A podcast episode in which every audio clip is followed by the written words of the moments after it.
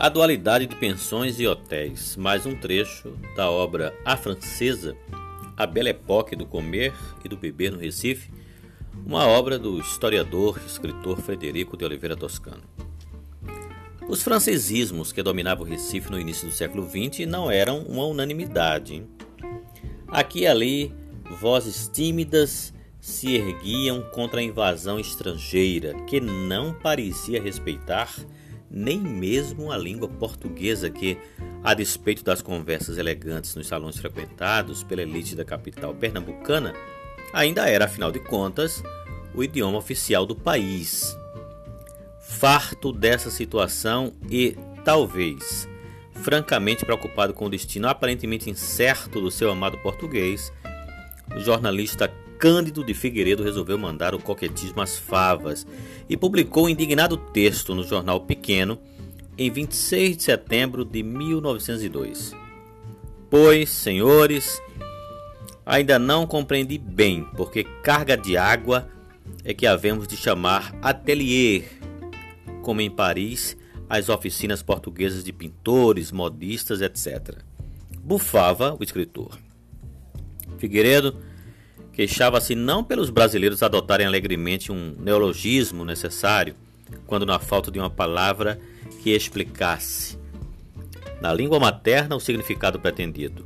O problema era mesmo a falta de necessidade, em sua opinião, de se utilizarem estrangeirismos, notadamente franceses, quando a língua portuguesa já comportava perfeitamente certas palavras que possuíam exatamente o mesmo significado, mas que pareciam sofrer uma espécie de ascensão social automática ao serem proferidas no idioma de Vitor Hugo. Exasperado, o cronista explicitava sua frustração, asseverando que é pela mesma razão porque cismamos com o nome francês de hotel as nossas portuguesíssimas hospedarias, albergarias, poisadas, etc. É razão de cabo de esquadra, mas há tolices que pegam como visco. E hoje, se em Lisboa o Hotel Bragança, o Hotel Central, o Hotel Frankfurt tivessem de pôr nomes portugueses nas suas tabuletas e chamar-se hospedarias, os seus proprietários julgariam os seus estabelecimentos nivelados com qualquer bodega alfamista, que se inculca hospedaria, onde se janta por um tostão e se dorme por um pataco. O hotel é mais fino e os fregueses de gravatas não se entenderiam com hospedarias. Figueiredo travava uma batalha perdida uma vez que, no início do século XX, os hotéis alastravam-se rapidamente pelo Recife. Ainda que o termo fosse livremente empregado em estabelecimentos que variavam enormemente em qualidade, seu uso já remontava a meados da centúria anterior.